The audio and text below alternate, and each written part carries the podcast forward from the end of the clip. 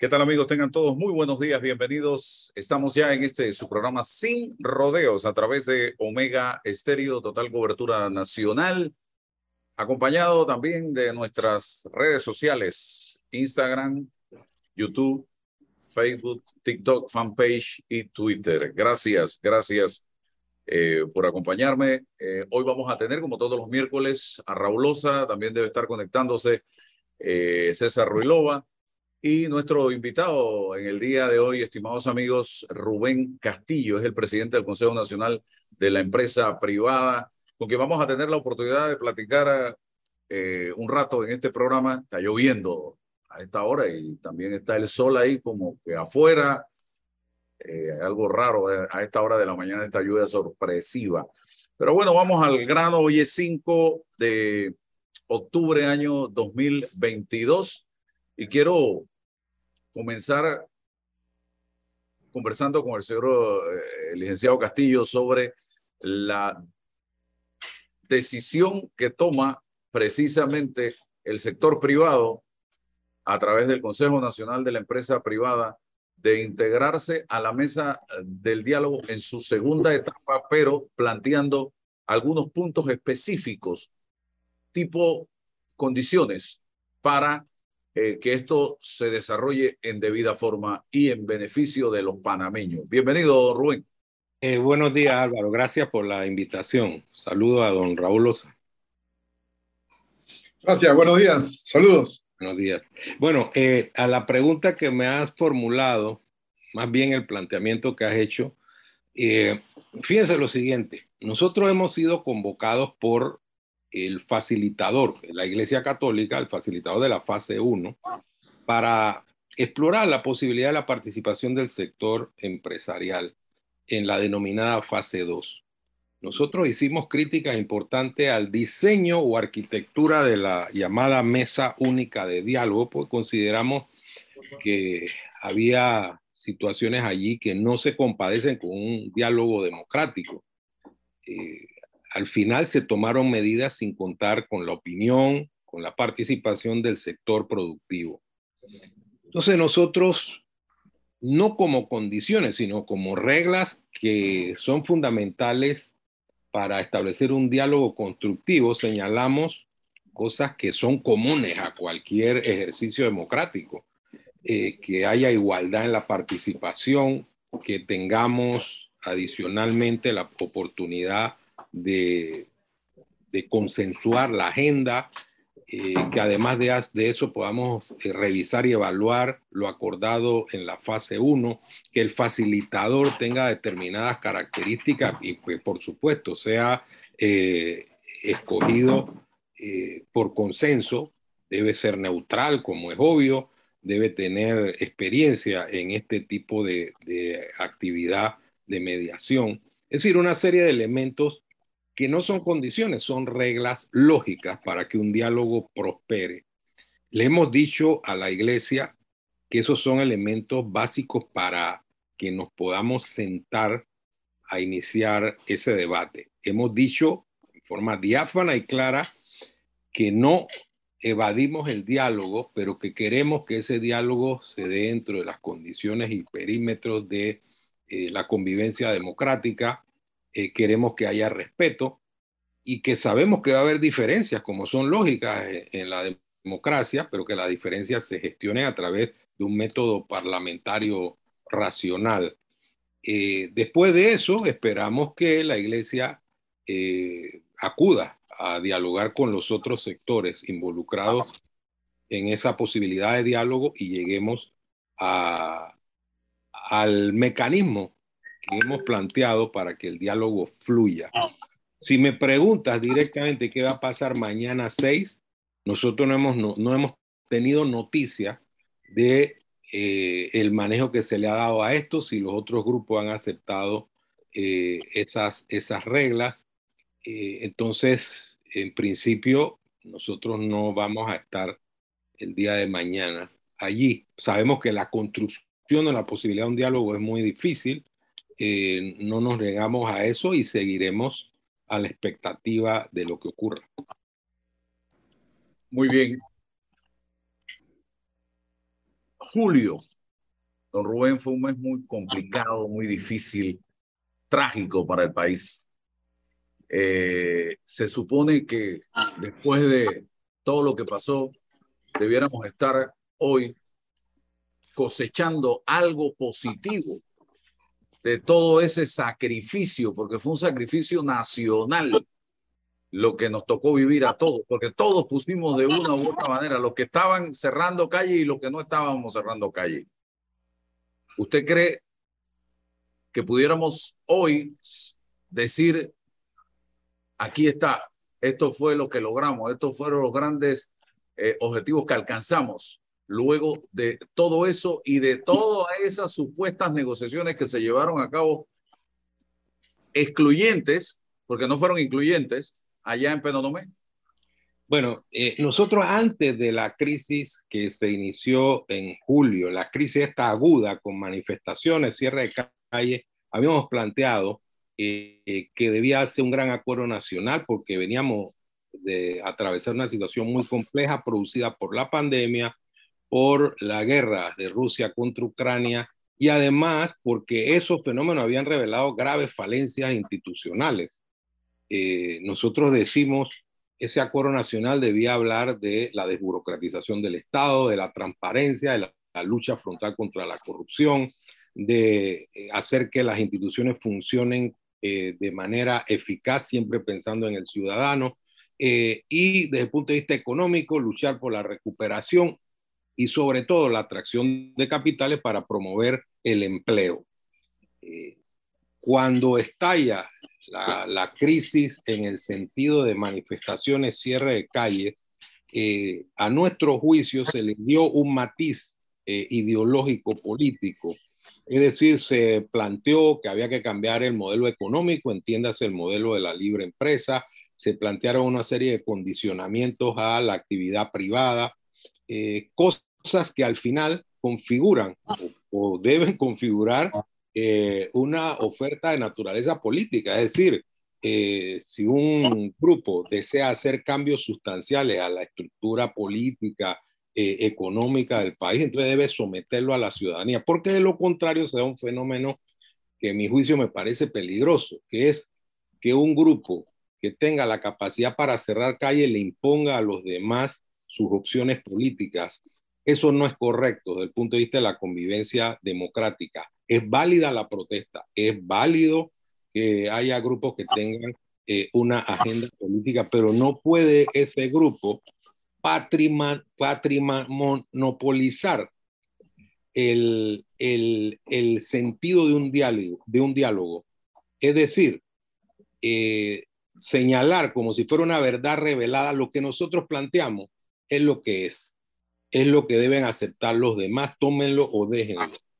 Nosotros decimos, no, eh, nosotros planteamos que debe, debe haber un, eh, una convivencia sobre la base de un debate de ideas. Eh, la democracia es convivir con las diferencias y debemos, debemos buscar los esenciales mínimos para que el país avance. Lo político lo dejamos para el 2024 y por supuesto que debemos mejorar las instituciones. Y dijimos algo adicional, que ese diálogo se diera en la concertación nacional, porque la concertación nacional eh, es una institución, estamos en camino de recuperar instituciones. Ahí participan amplios sectores de la sociedad y pueden participar otros porque hay un mecanismo de inclusión. Ese es el gran marco sobre el cual nosotros nos estamos moviendo eh, como Consejo Nacional de la Empresa Privada y el, grupo más importante y tradicional eh, que representa al sector productivo panameño.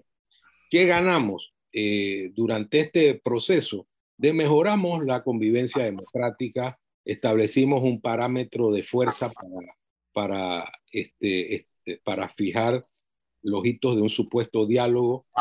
Le mandamos un mensaje a la sociedad que la exclusión es buena, eh, eso me parece que no es correcto y que no nos va a conducir a relanzar nuestro país por el camino correcto. Bien, Raúl, esa pregunta. Buenos días a todos ustedes, especialmente a Rubén, a ti Álvaro y a toda la audiencia. Mira, yo estoy pecando de optimista, como me acusan algunos, porque yo albergo mucha expectativa de que en esta ocasión cuando se va a esa segunda fase, se perfeccione el diálogo nacional con la integración de los sectores que no han participado en la primera fase. Me parece que eso es lo correcto, me parece que ese es el camino que debemos buscar, que debemos perseguir y que debemos ser eh, eh, enfáticos en alcanzarlo. No mm, estoy muy de acuerdo con que se diga que no alcanzamos nada positivo en la fase primaria. ¿Por qué razón? Mira, una, una de las cosas que yo valoro es que muchos panameños, pero muchísimos, entre ellos yo, nos, nos apegamos a la transmisión que se daba y hubo mucha docencia, muchas explicaciones que fueron, fueron realmente productivas. Se logró la comprensión popular y de ciertos sectores de, de, la problemática nacional, como en materia de seguro social, como en materia de alimentos, como en materia de medicamentos. Se llegó a, a, educar y a proliferar mucha, mucha información que fue altamente valiosa. También este, aprendimos cosas que, lecciones que debemos tener presentes para esta segunda fase, como por ejemplo, es una lección valiosa el comportamiento del gobierno en, en la primera fase, en donde hacía concesiones que después este, no ha estado muy anuente a hacerlas efectivas y debemos tener eso pendiente para la siguiente fase y también en el aspecto material hay cosas que no podemos negar. Ayer yo pagué 22 dólares menos de combustible y eso me parece que es un hecho material concreto que hay que ponerlo en, en la, a, la cena donde uno pone las cosas valiosas porque entre los beneficios pudiéramos mencionar, pudiéramos mencionar ese. Entonces yo creo eh, y estimulo a Rubén y a todos los dirigentes de, sector, de, de la Alianza, Gran Alianza Nacional por Panamá, que están cumpliendo su misión, que deben seguir en esa dirección de integrarse y a los sectores que estaban en la alianza en la primera fase, les recomiendo, les sugiero y les solicito que sean amplios, que sean eh, empáticos, que sean integrativos, porque en esta ocasión, en esta segunda fase, se debe perfeccionar el diálogo nacional, se debe profundizar el mismo, debemos aprender muchísimo más de lo que aprendimos la vez pasada y debemos ser exigentes en cuanto a resultados científicos y bien, bien eh, acordados. Sí, en el caso, en el planteamiento que yo hacía, Raúl y Rubén, y lo hice ayer también a través del programa y de las redes sociales, me refería a que creo que perdimos la gran oportunidad de oro de diseñar políticas en la dirección del largo plazo, de sentarnos entre todos en ese momento, bajo esa gran presión nacional, a tratar de encontrarle las soluciones a los grandes problemas del país. Porque ese combustible al que tú te refieres, Raúl, está dependiendo de un decreto que el 18 de octubre se acaba y que depende de Cortizo o si vuelven a cerrar una calle, si se extiende o no se extiende. La canasta básica bajo un planteamiento de control de precios, que eso no ayuda en nada porque todo está igual o más caro. El tema de la energía eléctrica no se resolvió, el tema del seguro todavía, mira, tenemos ahí el 2024 apuntándonos en la frente, tenemos el tema de los medicamentos que tampoco se ha resuelto en lo más mínimo y el lunes hablábamos con eh, Pedro Meilán al respecto y nos decía que eso del control de precios no resuelve nada tampoco en el tema de los medicamentos. Entonces, a eso es que me refería, como a que Julio debió servirnos para meternos en la autopista de largo plazo para ver cómo lográbamos entre todos, mira, entre todos, incluyente, resolver o, o, plantear la receta para resolver los problemas del país. Pero ¿qué ha pasado? No ha pasado nada. Nada a largo plazo, nada tipo Estado o estadista, porque el gobierno le ha jugado la pacheca, como decimos en buen panameño, a todo este tema. Hábilmente, ¿eh? Don Rubén y luego César. Eh, sí, bueno, vamos a ver lo siguiente, porque yo creo que nosotros no podemos establecer un parámetro de espejismo para resolver los problemas profundos del país. El tema del combustible, que sí fue eh, un tema gravoso para toda la sociedad y que afectó la actividad económica y productiva, eh, se solventó a través de un subsidio. Ese subsidio es consecuencia de préstamos. En algún momento lo vamos a tener que pagar.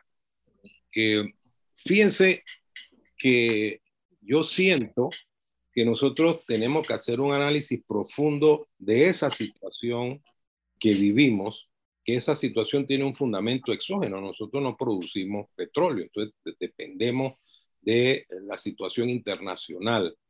Eh, pero obviamente había que buscar un parámetro de mitigación de los efectos que, eh, que son muy graves. El problema es que se piense que ese subsidio lo podemos mantener sin ningún tipo de limitación en el tiempo. Ese es un problema porque eso se convierte en una situación insostenible para las finanzas públicas. Eso y, y, ahí tenemos otro subsidio igualito al del combustible, el de la energía eléctrica. Sí. Eh, que le metimos uno adicional. Sí, sí, sí, sí. Y tenemos otros problemas como el tema del tanque de gas, eh, que es un, un, subsidio que impacta o debería impactar en los sectores más vulnerables.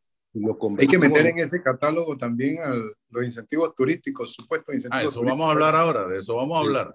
El, el, el tema, por ejemplo, del, del, del, subsidio del tanque de gas debió focalizarse, dirigirlo específicamente a eh, los sectores más vulnerables, porque tenemos un, un, tanque de gas con pasaporte, un tanque de gas que va hacia otros países eh, a, a, a, costa del erario público panameño. Entonces, son temas que habría que analizar con profundidad para que los subsidios lleguen donde deben llegar en las condiciones eh, lógicas y racionales. Entonces, te doy, te doy una primicia a Rubén y a Raúl y a César que acaba, acabo de subir a redes. La semana pasada el, la Asamblea le aprobó un una, traslado de partida al MEF de 60 millones. ¿Están claros en eso? Para el pago de la deuda a las empresas, a la industria de gas licuado. Aquí está Tropigas y Panagas. Hoy todavía no han recibido un solo centavo y la deuda ya supera los 70 millones de dólares. Y ya se acaba de anunciar que mañana la planta de Tropigas, en el caso de Tropigas, no sé si Panagas hará lo mismo, no va a despachar un tanquecito de gas de 25 libras a nadie.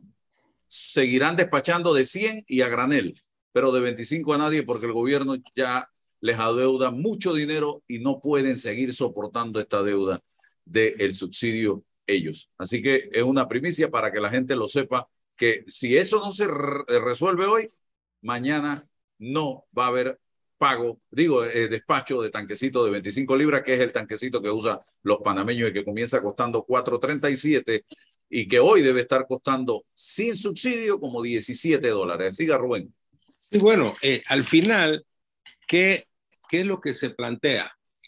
Nosotros creemos que una sociedad donde crecen los subsidios exponencialmente es una sociedad enferma. Queremos que la sociedad, que, creemos que la sociedad debe ser productiva, debe generar empleo para que las personas vivan dignamente sin necesidad de subsidios.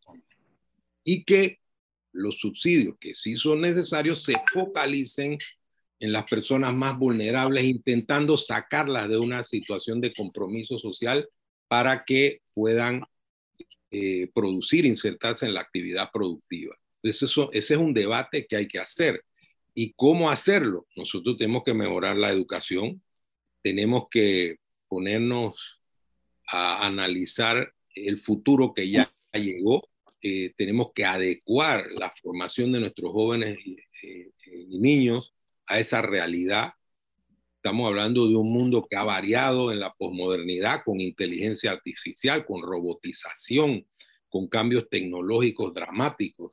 Si nosotros no nos eh, enganchamos en esa situación, vamos a perder capacidad competitiva, no vamos a atraer capitales eh, y vamos a tener un problema social importante. Miren ustedes, la cantidad de dinero que deja el canal eh, que creo que son aproximadamente 2.800 millones, le deja al Tesoro Nacional y ya los subsidios están por encima de esa cantidad. Entonces tenemos que hacer un esfuerzo para que el país sea mucho más productivo y eficiente.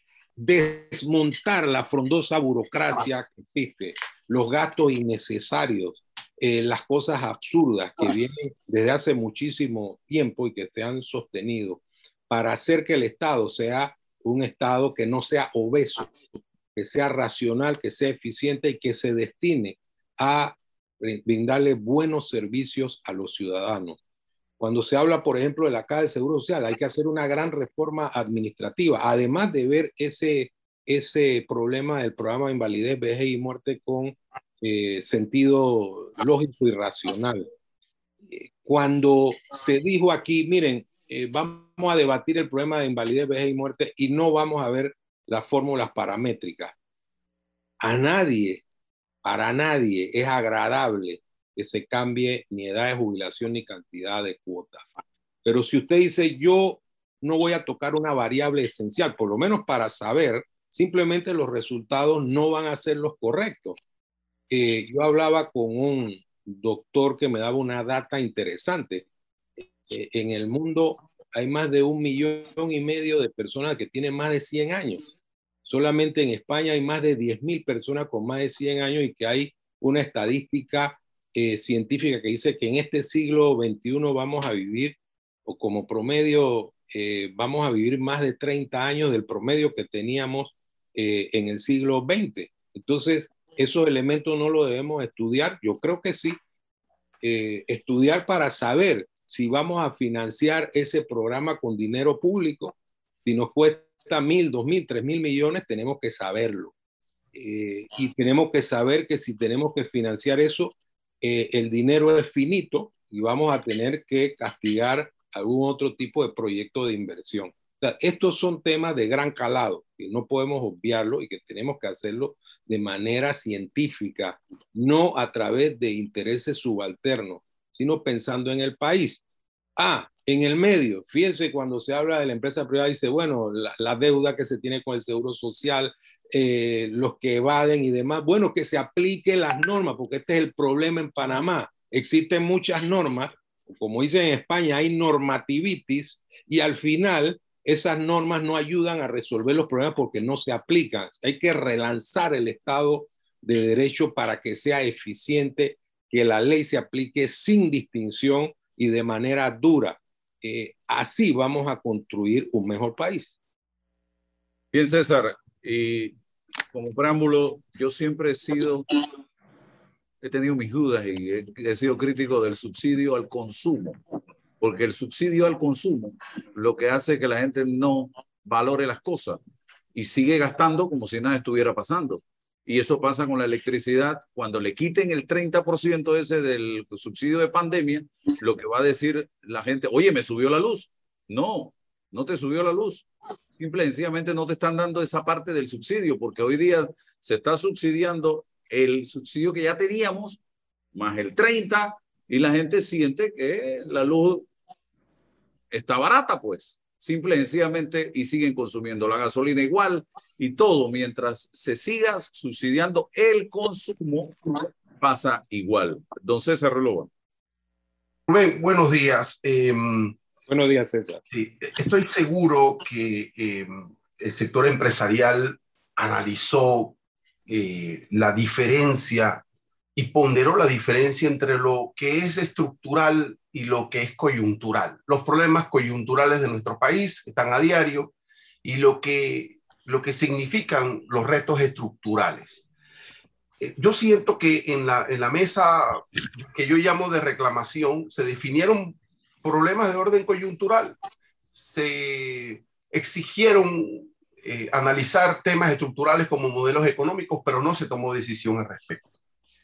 Entonces, em, ¿creen, ustedes, eh, Rubén, que una mesa 2, una mesa ampliada, va a tener la posibilidad real, la palabra real, de abordar los temas estructurales. Vale la pena, porque lo políticamente correcto es decir, sí, estamos dispuestos a participar, hay que construir diálogos, pero ¿es real ese cálculo en una mesa para hablar de temas estructurales cuando el Estado nos ha dicho, no hay condiciones políticas para eh, resolver el asunto del seguro social. eh, no veo eh, si hay otros actores institucionales en esa llamada mesa 2 para acometer con realidad temas estructurales. y lo pregunto cuando uno de los elementos que, que, que, se, se ponderan es, vamos a evaluar y a revisar los resultados de la mesa 1. Yo creo que ahí va un problema también, ¿no? Para poder aperturar esa, esa, esa mesa 2. Pero lo dejo ahí por ahora. Bueno, es que eh, eh, esas son buenas preguntas, buenas interrogantes, César, interesantes. Porque, ¿qué ocurre?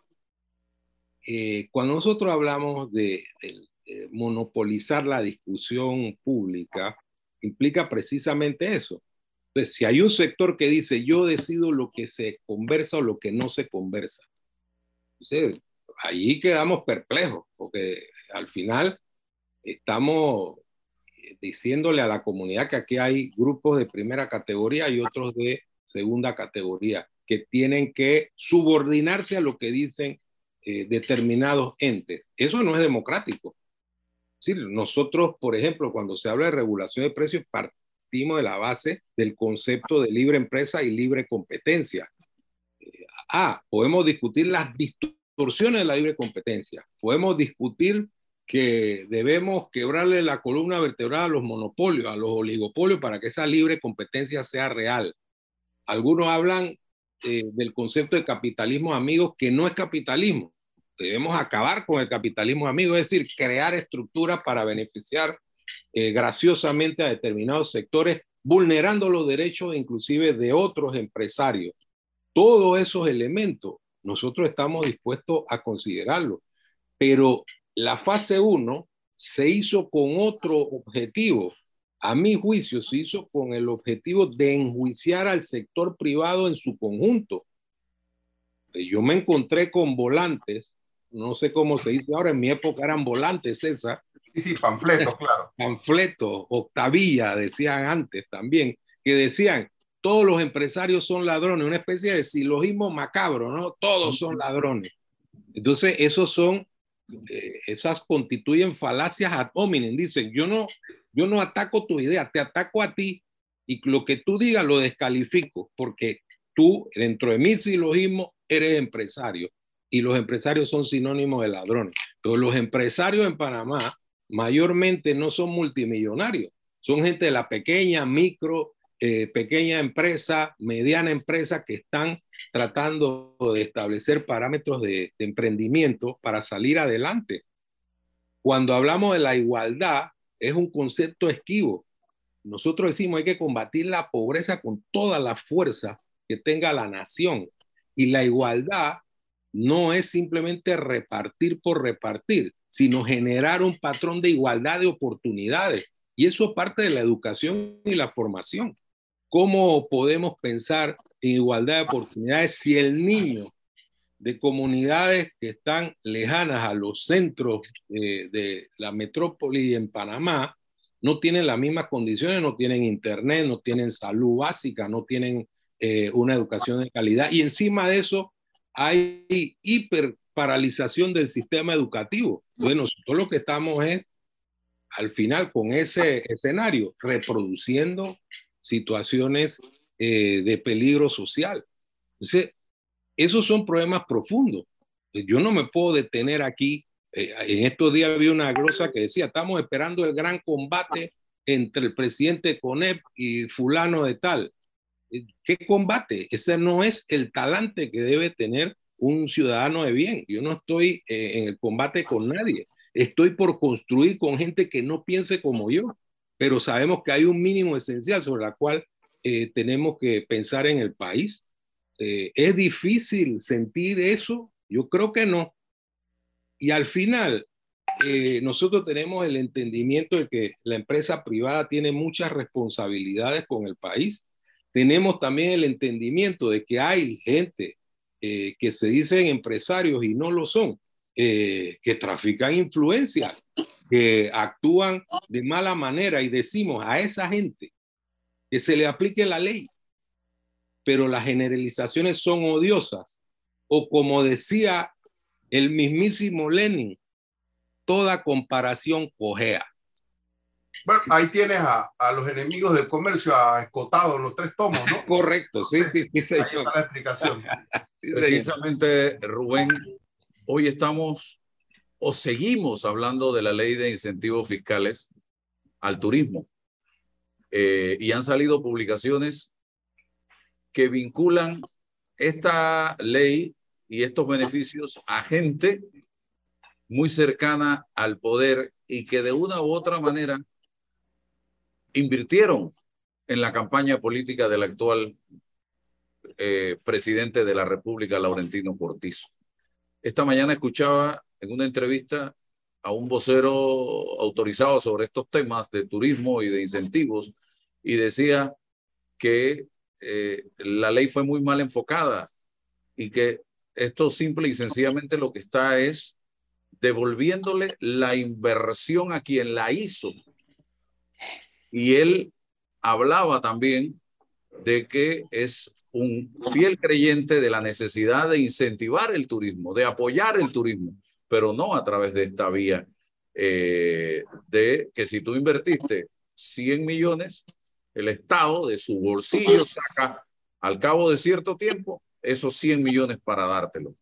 De eso hablaba esta mañana esta persona que eh, eh, era entrevistada en un medio de comunicación social. Hablemos de esto, Rubén, y, y de cómo queda el presidente de la República después de que el 21 de julio pasado hizo un anuncio al país, señor ministro de Comercio, lleve esta ley para derogar la ley de incentivos turísticos a la Asamblea Nacional de Diputados y dos meses después la Asamblea convierte esa propuesta o esa solicitud del presidente en algo menos que papel higiénico en la Asamblea y no deroga absolutamente nada y todo sigue como está. Lo que nos lleva a nosotros a pensar el silencio del presidente Cortizo en todo esto, que parece que fue un show, simple y sencillamente. Yo mando esto, ustedes no hacen nada y que todo sigue. Yo digo, a que la Asamblea tiene eh, autonomía. No sé qué piensa Rubén Castillo. Bueno, vamos a ver. Eh, es evidente que ha habido mucha fricción entre el Ejecutivo y la Asamblea. No, no puedo definir el calado de, esa de esas fricciones porque ha habido muchos eh, proyectos que llegan a la presidencia para su ratificación eh, y al final el presidente los veta. Y además ha habido proyectos que remite el Ejecutivo que no han sido eh, aprobado. Así que ahí parece que existe un cortocircuito en la, en la comunicación o por lo menos problemas eh, que devienen de una especie de pulseo. Eh, en el tema de los incentivos, yo quiero referirme a los marcos generales. Los incentivos no pueden demonizarse por ser incentivos. Hay incentivos bien llevados que han tenido eficacia. Por ejemplo, los incentivos que se dieron en el tema del casco antiguo. O sea, todos aquí recordamos cómo estaba el casco antiguo hace muchísimos años y ha habido una rehabilitación importante generando empleo y mejores condiciones. Desarrollo, claro que hay problemas que se deben resolver, pero eso es, un tema eh, que es lógico. Cada vez que resolvemos un problema se presentan otros y la dinámica del Estado y de la sociedad debe buscar soluciones a los nuevos problemas.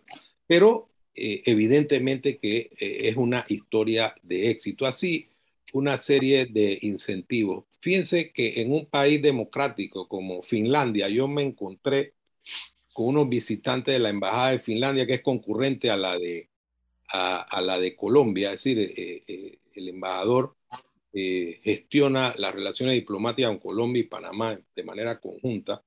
Me dicen que en el tema de desarrollo tecnológico, eh, en el desarrollo de, actividades que tienen que ver con la ciencia, el Estado finlandés eh, otorga beneficios de un 150%, es decir, se invierte 100 y el Estado devuelve 150. Y yo le pregunto, ¿y esto cómo ha, sido? No es que queremos atraer eh, este tipo de empresas para desarrollar este sector y eh, producir mayores beneficios al país.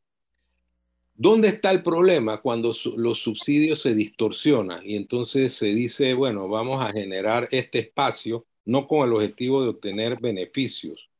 eh, para el país, sino con el objetivo de tener beneficios para un sector económico determinado. En España, por ejemplo, usted va, compra y el 100% de eh, lo que se denomina el IVA o el ITBMS en Panamá se lo devuelven al turista. Pero dice, eso tiene una, un, pareciese que el Estado se castiga, pero es que eso tiene una consecuencia. Eh, muchas personas ven eso como un atractivo para ir a España y se desarrollan modelos turísticos interesantes. El turismo ha sufrido eh, un embate terrible con la pandemia.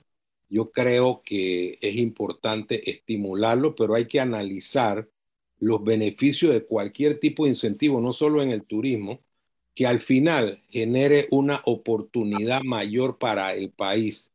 Si eso es así, debe, debe explicarse a la ciudadanía eh, el objetivo del incentivo y qué va a ganar la sociedad con este tipo de norma. De lo contrario, si no fuera así, y si la norma tiene un nombre y apellido específico o se da por razones eminentemente políticas, definitivamente que sería algo total y absolutamente censurable. No, definitivamente Raúl se fue. Eh, por aquí me cuenta alguien sobre uno de los proyectos es de un familiar cercano, me dicen a el, eh, al ministro de Turismo, me cuentan acá. El proyecto tenía fecha de inicio en septiembre del 2017 y terminación en 22 meses y abrió meses después de aprobada entonces la ley. Y está en la lista de los beneficiados con los incentivos turísticos. O sea, siempre hay cosas que, que, dejan un mal sabor de boca y el juega vivo y demás. Ya está Raúl con nosotros aquí, eh, que Raúl quería, me imagino, comentar en relación con este tema de la ley de incentivos turísticos, eh, que ayer precisamente salió en redes sociales eh, la cantidad de más de dos mil millones de dólares nos va a costar esto versus la cantidad de empleos que está generando, que son cerca de seis mil y pico de empleos para eh, los panameños. Y no guarda una real proporción una cosa con la otra, estimados amigos. Eh, vamos a ver, Raúl, ¿está listo? ¿Está conectando? Eh, Raúl Osa, a ver, si no, le damos la palabra a César para que aporte mientras Raúl se conecta. Sí, eh, bueno, yo sí, cuando tú dices que dejamos de, o nos va a costar dos mil millones de dólares, no, ese concepto de que nos va a costar tiene que tener algún tipo de, de, explicación, ¿no? ¿no? es que el, Estado va a derogar eh, dos mil millones de dólares, sino va a dejar de percibir. Y, y dejará de percibir en el sentido de que si se, se, genera el proyecto. Ahora, si la gente no hace el proyecto, no hay expectativas en tal sentido. Pero bueno, eso es un asunto que, que creo yo que hace mucho, mucho hace falta liderazgo de parte del, regente de la cartera. Yo no he escuchado al ministro de Turismo hablar, explicar si, si, si es viable, pertinente, oportuno, necesario mantener el, el, el proyecto, la ley como está, eh, o debe, debemos generar una modificación, o hay que eliminarlo. El líder de la cartera tiene que manifestarle a la población la visión general, porque él es el que está día a día él es el que está comparando lo que está ocurriendo en otros países competitivos en materia de turismo. ¿Por qué Costa Rica? ¿Por qué República Dominicana? ¿Por qué México? ¿Por qué España? Tienen el, nivel de turismo que tienen. Es por un asunto normativo, es por un asunto de promoción, es un asunto cultural, es el país que está preparado.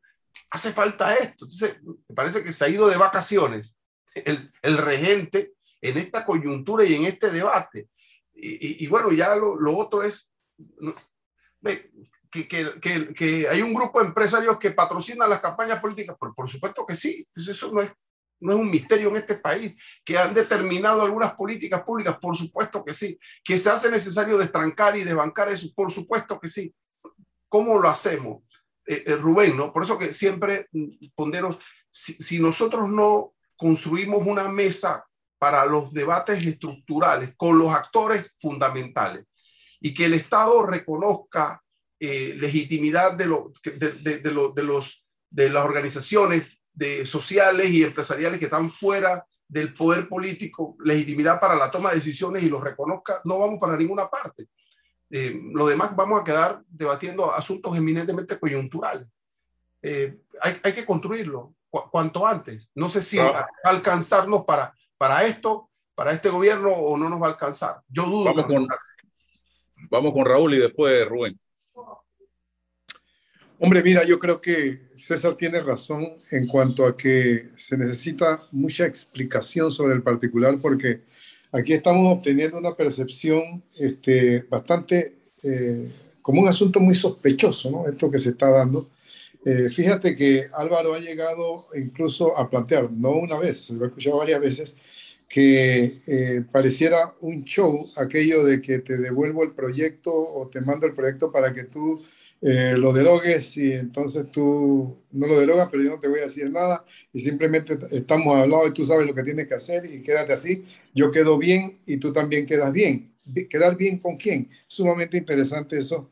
Tenemos la percepción de que se trata de un proyecto específico para favorecer determinados uh, sectores, determinadas empresas y, y, que no, no, no, no beneficia al país en términos generales, es decir, a todos los empresarios, no promueve el asunto para todos los empresarios, los pequeños quedan por fuera y en razón de ello debe ser corregido. Se ha llegado a plantear acá que los inversionistas de la política, los que financian campañas, están siendo privilegiados o están siendo compensados en sus inversiones de la política y esto le da muy mal signo a, ese, ese proyecto de incentivos turísticos y el hecho de que se haya planteado, después que el presidente pide su derogatoria, ya lleve tres proyectos de ley en la misma dirección, nos está dando un mensaje funesto porque esos tres proyectos nacen en el eh, órgano más cuestionado del Estado. Y entonces este, está rodeado totalmente de una bruma que lo hace, lo hace inconveniente y que requiere que se sanee toda la, la, mala percepción que hay sobre el particular, a ver si es verdad que es un proyecto positivo. Lo interesante que ha ocurrido hoy es que los medios de comunicación social anuncian que se ha iniciado una especie de renuncia a esos beneficios por parte de algunos sectores que se habían inscrito. Hoy están, hoy están desmatriculándose de ese proyecto y me gustaría oír el comentario de Rubén, que eh, es lo que está pasando, que hay empresas que se están bajando del bus, se están saliendo del proyecto, ¿qué es lo que está pasando en este momento desde su punto de vista? Sí, bueno, yo no, no, no lo sé, pero puedo decir que obviamente había grupos, existen grupos legítimamente constituidos que optaron eh, por los beneficios que establecía la ley, pero que de ninguna manera eh, van más allá de eso. Eh, esos grupos al final pueden decir, bueno, seguiré con mi inversión y voy a alejarme de ese debate, ¿no? Que me estigmatiza. Eh, eso, yo creo, fíjense, cuando hablamos de, de, los incentivos turísticos, hay varias leyes de incentivos turísticos. En este caso, yo creo que faltó un debate nacional que ganaba eh, principalmente el interior de la República con, una ley como esa, eh, y si no es esa, ¿cómo podemos lograr que el turismo florezca eh, en esas zonas donde la actividad económica no es la mejor? No solo por el turismo en sí, sino por otro tipo de actividades. Nosotros no podemos seguir con ese patrón donde todo el desarrollo se da en el área metropolitana, en la ciudad de Panamá. Eso no puede ser, ese modelo transísmico, ¿no? De todo está concentrado eh, en un área específica no puede ser. Tenemos muchas virtudes en el interior. Fíjense que nosotros desde CONEP eh, hemos puesto acento en el tema del turismo y en el tema de protección y desarrollo de la agroindustria. Establecimos una comisión eh, agropecuaria para defender el agro porque estimamos que ahí está la posibilidad de generar empleo y evitar que con la destrucción de la actividad agropecuaria haya mayores migraciones hacia las ciudades terminales. Entonces, esto de verdad que debe analizarse con, con prudencia. Vuelvo, insisto, el tema de los incentivos no es malo per se, es malo que se utilicen para pagar favores políticos, para ponerle nombre y apellido específico a las actividades económicas y darle un beneficio a, algunos empresarios en medro de otros. Y estoy de acuerdo, aquí debió hacerse un gran debate nacional sobre este tipo de temas eh, y que al no hacerlo deja unas dudas que son auténticamente razonables. Muy bien.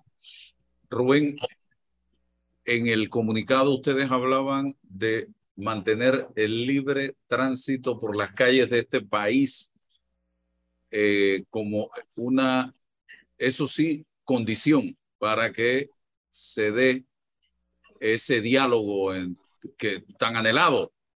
Eh, háblame de eso, Rubén. Sí, bueno, es que nosotros pensamos que un diálogo no puede darse bajo presión, porque entonces no es diálogo, no, estamos hostigando eh, al Estado y a los que participan en la mesa eh, y no se puede debatir con la libertad eh, correspondiente. Y fíjense que a mí me llamaba la atención, estos días estaba viendo las noticias internacionales luego del huracán en Cuba, que lamentablemente tuvo una afectación tremenda eh, en sectores de la población. El presidente de Cuba decía que cerrar vías es contrarrevolucionario. lo, decía, lo dice allá. Entonces, algunos sectores que acá son adictos ¿no? al, concepto de, de, político cubano no piensan igual. Entonces, yo digo lo siguiente, la democracia implica la protesta. La protesta es necesaria en democracia. Eh, la controversia desde el punto de vista de tener una idea diferente eh, es importante porque eso genera la auditoría de la gestión pública, que la sociedad pueda participar, que pueda manifestarse, pero esa manifestación no puede someter al resto de la sociedad, que fue lo que ocurrió. Y al final vamos a ver los resultados materiales. Gente que perdió oportunidades para un puesto de trabajo, gente que perdió sus negocios porque esa protesta duró demasiado tiempo y hay gente que vive casi que día a día con pequeños emprendimientos. Entonces, ¿qué decimos? Hagamos eh, un ejercicio mediante el cual le pongamos toda nuestra fe al país. No creamos en, en, las visiones que tiene cada cual. Vamos a creer en el país y vamos a decir, vamos a buscar soluciones transversales. En, en algunas cosas nos pondremos de acuerdo. Eh, yo, cuando se hablaba, por ejemplo, de, de, de, encuentros entre, entre personas que piensan diferente, yo siempre apelo a lo que ocurrió en España con la transición. Desde la, desde la derecha más radical hasta la izquierda eh, más extrema, se pusieron de acuerdo en construir una constitución. Entonces, acá eh, el tema es, bueno, es que yo te voy a descalificar por, por tu condición. Si eres empresario, tu opinión no vale, eh, no la voy a tomar en cuenta y simplemente quiero un diálogo para enjuiciarte. Eh, eso me parece protuberantemente totalitario porque exime responsabilidad a esos sectores que protestan. O es que hay unos que son mejores que otros en la sociedad. Hay unos que tienen la verdad revelada, que yo digo son buenos y los demás eh, somos malos. Eso es absurdo desde el punto de vista de la lógica, de la política, de la sociología. Eh, nosotros hacemos comparaciones, ¿no? Este, eh, yo le tengo un profundo respeto a Raúl Osa cuando, recuerdo cuando fue diputado, eh, siempre habló con sustancia y uno podía estar a favor o en contra de lo que él estaba planteando, pero siempre eh, lo que planteaba lo hacía de manera informada y había un patrón allí para, para debatir sobre la base de ideas. Ahora debatimos son ocurrencias, no ideas. Y ese es un gran problema que tenemos en el futuro. Y de nada vale que tranquemos el país por una semana, por dos semanas, por un mes, si cuando vamos a las urnas seguimos el mismo patrón, seguimos votando exactamente por los causantes de la crisis en que se encuentra el país. Si nosotros no empezamos por ahí a tratar de resolver los problemas eligiendo gente nueva con otra mentalidad y empezamos a mandar a quienes han generado todos estos problemas para su casa va a ser por gusto, va, esto es cíclico. Y yo decía, no puede seguir pensando, señores, en qué cabeza cabe que quienes han sido parte de todos los problemas que nos enfrentamos hoy día a través de la falta de transparencia, de la corrupción, de los sobrecostos, de no implementación de un sistema o apoyo a un sistema de justicia verdadero, eh, de tantas coima, tantas cosas que hemos visto, ahora quieran venderse como los salvadores, como la gente que viene a rescatarnos de la situación en que estamos actualmente. No, señores, nosotros tenemos que despertar y darnos cuenta que a esa gente, primero hay que mandarla para su casa y segundo, que la justicia se encargue de cada uno de ellos y no solamente de procesarlo, sino que devuelvan lo que se llevaron para su casa, que ese es otro grave problema que hay en este país. Te condenan a cuatro años o menos, te dan trabajo comunitario y tú te llevas el billete que te robaste para tu casa. Rubén, para despedirnos. Sí, no, yo estoy de acuerdo que nosotros tenemos que renovar, eh, sanear las costumbres públicas y tenemos que incentivar el compromiso ciudadano, porque no es solamente eh, el ejercicio gubernamental, nosotros como ciudadanos debemos eh, participar más. Aquí hay un déficit de ciudadanía, debemos participar más eh, para construir una verdadera democracia. nosotros tenemos que hacer un esfuerzo para que en todos los sectores, en los gremios, en los sindicatos, en las instituciones autónomas, eh, en la convivencia ciudadana haya un patrón ético que nos ayude a construir un mejor país. Si esto no lo, lo logramos, nosotros vamos a ver, como ya yo he dicho anteriormente, cómo pasa el cadáver de la democracia. Vamos al cambio comercial y regresamos. Gracias, Rubén. Que tengan buen día. Gracias. Saludos a todos. ¿ah? Estén bien. Luego. Bien. Miren esa última reflexión de Rubén y es triste, es doloroso. Y eh, aquí en el cambio, cuando tú hablas con franqueza y pides justicia, cuando tú haces un llamado como el que hicimos, hemos venido haciendo nosotros, en el caso, por ejemplo, de Odebrecht, que nosotros seguiríamos siendo el asmerreír a nivel internacional si aquí, en ese caso, no pasa absolutamente nada. O si queda procesada la secretaria del secretario de la secretaria, como pasa muchas veces. Inmediatamente los ataques van en la dirección de que estás lleno de odio, que deja el odio. No, señores, no, señores, yo anoche casualmente, ah, te dicen, me dicen, tú que estás en la iglesia, deja el odio. Y yo decía anoche, no confundan el deseo de justicia que tenemos la gran mayoría de los panameños, porque hay un sector que no, hay un sector que está matriculado con el mal y que no le importa que se roben lo que se roben, ellos van a seguir matriculados en esa, en esa escuelita. Y yo repito, no confundan el deseo de justicia contra los que se robaron los recursos del Estado con odio. Y me voy a lo bíblico. Tanto el Antiguo como el Nuevo Testamento muestran cómo el justo debía luchar contra el soborno, el fraude y el robo de lo que se recaudaba del pago de los impuestos de los trabajadores. Eso es bíblico. Eso no es ahora.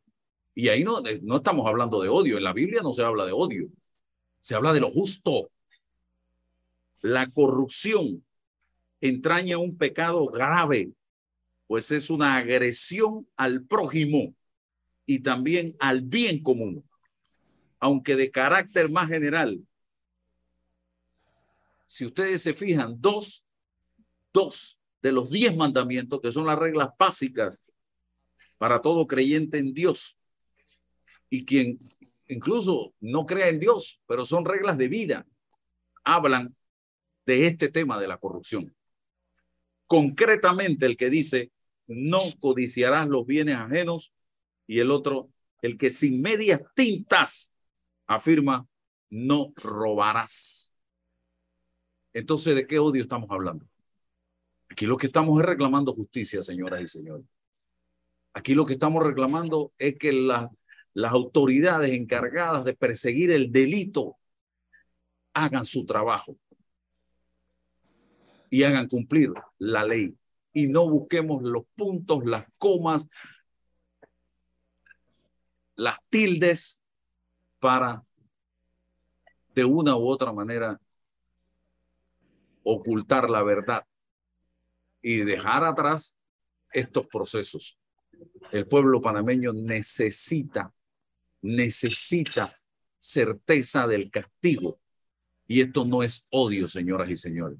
Me acaba de escribir aquí una conocida que dice, defendiendo, defendiendo la situación que vive el país en materia política, yo le digo, tengo la impresión de que lo que pasó en julio pudiera volverse a repetir y multiplicado por cinco si no le ponemos un alto a lo que estamos viviendo. Y, esta, y la respuesta de esta persona, que me, me reservo el nombre, no lo creo. Nadie quiere volver a quedarse sin comida y secuestrado, pero definitivamente que muchos apuestan a eso. Tanto los incentivos como las donaciones son legales en este país y ambas las han satanizado yo le digo, cuando usted se quite el sombrero de PRD, hablamos. Y mira lo que me responde, mientras tú te quites el odio visceral contra el PRD, contra Yanivel, contra la Asamblea y contra los políticos. El discurso de odio no es ningún odio. ¿O ustedes creen que lo que ha salido publicado en el caso de la diputada Yanivel Ábrego de Capira es relajo? ¿O ustedes creen que todo lo que ha salido de la asamblea es mentira? ¿O ustedes creen que todo lo que ha sido este gobierno del PRD es cuento? Que todavía nos quieren meter un ministerio de la mujer para nombrar y nombrar y nombrar más gente. ¿O ustedes creen que los políticos en general, como dice esta persona, están haciendo las cosas de manera correcta? Entonces, es el mismo discurso, no importa la bandera política que tengan. Ah, no, es que tú odias a los políticos. Ah, no, es que tú quieres ser candidato. Ah, no, es que tú tal cosa. Ah, no, no, señores. No, señores. Aquí no se trata de ningún interés personal. Aquí lo que se trata es que todos tengamos un mejor Panamá, un Panamá decente, un Panamá donde el dinero del recurso se administre de manera correcta. El presupuesto del otro año, Raúl y César, de Panamá, ya está rayando los 27 mil millones de dólares con cuatro millones y medio de habitantes. El presupuesto de El Salvador para el próximo año con seis millones de habitantes está por los ocho mil millones de dólares. Así de sencillo. Vamos a, esperar la señal. Eh, Raúl, te doy la palabra. Álvaro, las virtudes cardinales del hombre, o sea, del ser humano, son justicia, prudencia, templanza, fortaleza, un hombre completo. Lucha por la justicia, para que haya justicia como una forma de convivencia armónica de la sociedad. Nosotros... Vamos, al, vamos al aire, Raúl, vamos, para que la reflexión. Sí, hablábamos, hablábamos de, de la reclamación de los panameños decentes de este país, de justicia, y eso no es odio, no, no, no, traten de, tergiversar las cosas, no se trata de odio, se trata de justicia. Raúl. Te decía que las virtudes cardinales del ser humano son principalmente justicia, sentido de justicia, sentido de prudencia, de templanza, de fortaleza, de carácter. Luchar por la justicia no es odiar, es dar a cada quien lo que le corresponde como una forma de convivencia armónica. Eso es sumamente importante. Nosotros, los medios de comunicación social, tenemos que promover la participación ciudadana. Desde la más remota antigüedad, los griegos eh, convocaban a la juventud y a todos los ciudadanos a participar en el ágora, es decir, participar en los debates democráticos sobre la cosa pública, empaparse, informarse, estar activo, ser participativo. Y consideraban que era un enfermo al que le llamaban idiota, aquel, porque en, aquel entonces la palabra idiota significaba eh, incapacidad para participar en el ágora, no te importaba con las cosas públicas. Consideraban que era un idiota el que no participaba. Nosotros tenemos que promover esto con un sentido de justicia. No, no se confunda eh, clamar por la justicia, eh, pedir que haya juicios justos, pedir que se le decomise lo robado a las personas, pedir que vayan a la cárcel lo que tienen que llevar. Eso no es odio, eso es justicia y eso tenemos que promoverlo como forma de convivencia armónica y desarrollarlo y no ceder ni un minuto en esa lucha por la justicia, por la prudencia, por la templanza, para que los tribunales sean competentes, efectivos, eficientes, para que no haya impunidad. Ese es el papel que tiene que desarrollar un medio y promoverlo en a, a toda la juventud, la participación ciudadana con sentido de justicia. Pero fíjate Álvaro que esto me lleva a otro punto. En alguna manera, este, esa participación ciudadana lleva a que las comunidades, las eh, organizaciones de la sociedad civil se aboquen a, abordar temas polémicos de la comunidad. Y cuando le hacen reclamaciones a los gobiernos, los gobiernos no los atienden. Y como no los atienden, tienen que recurrir a la presión ciudadana. Y una de las herramientas de presión ciudadana es el cierre de calle. Entonces se culpa a algunas organizaciones y gremios porque cierran calles cuando en realidad es la indiferencia, la falta de atención a las demandas de, de las comunidades la que hacen que, se cierren la calle. Entonces, en última instancia, los gobiernos son culpables de eso y han enseñado a la población de que si no hay presión social, entre las cuales es la herramienta del cierre de calle, no hay atención del gobierno y por ahí también tenemos que empezar a corregir y a criticar. No estoy de acuerdo con los cierres, pero también entiendo que son una herramienta de abrirle, para abrirle el tímpano a los gobiernos. César, para terminar también tu punto de vista. Sí, eh, pienso que el gran reto eh, de, la sociedad panameña en el siglo XXI tiene que ver con la construcción de un proyecto nacional. Y, me parece que una antesala a la construcción de ese proyecto nacional tiene que ver con la refundación del sistema político. Hay que refundar el sistema político para que a partir de ahí entonces se proyecten las políticas públicas que le puedan cambiar la vida a los hombres y mujeres de este país, que es el fin fundamental, no el cambio del sistema. El cambio del sistema político es un medio para tal fin pero desde lo político todavía la clase política en general, ojo con esto, la clase política en general entiende que su organización o dentro de su organización están los mesías, están los llamados solo para ese cambio y esa refundación. Y, eso no puede ser cierto porque requerimos de la inteligencia de todos los sectores dentro de la clase política, de todas las organizaciones en ese aporte de refundación fundamental. Es una tarea desde la clase política de todos. No, no se puede excluir a los grupos en oposición o en el poder, porque todos somos panameños.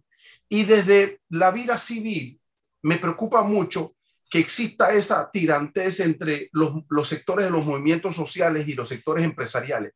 Porque es que ese aporte también tiene que llegar de la conjunción, aún en las diferencias de esos sectores que son, em, em, que aportan a la vida nacional para poder entre todos encarar en esa masa, encarar esos proyectos nacionales. No se puede hacer desde el divisionismo político y desde la tensión eh, eh, y de las hondas diferencias y polarización que se dan en los sectores sociales, sector empresarial y sector trabajador. Tenemos que aportar ideas para construir esas, esa suerte de amalgama y, definir un, un proyecto nacional. Es una tarea pendientísima para todos, la requerimos porque el destinatario son los desplazados, son los que han quedado atrás en, en la lógica de los sistemas democráticos. Bueno, muchas gracias a Raúl, a César, también a don Rubén Castillo por habernos acompañado en la mañana de hoy. Mañana estaremos en otro espacio a partir de las 8 y 30 de la mañana. Que tengan un buen día. Saludos.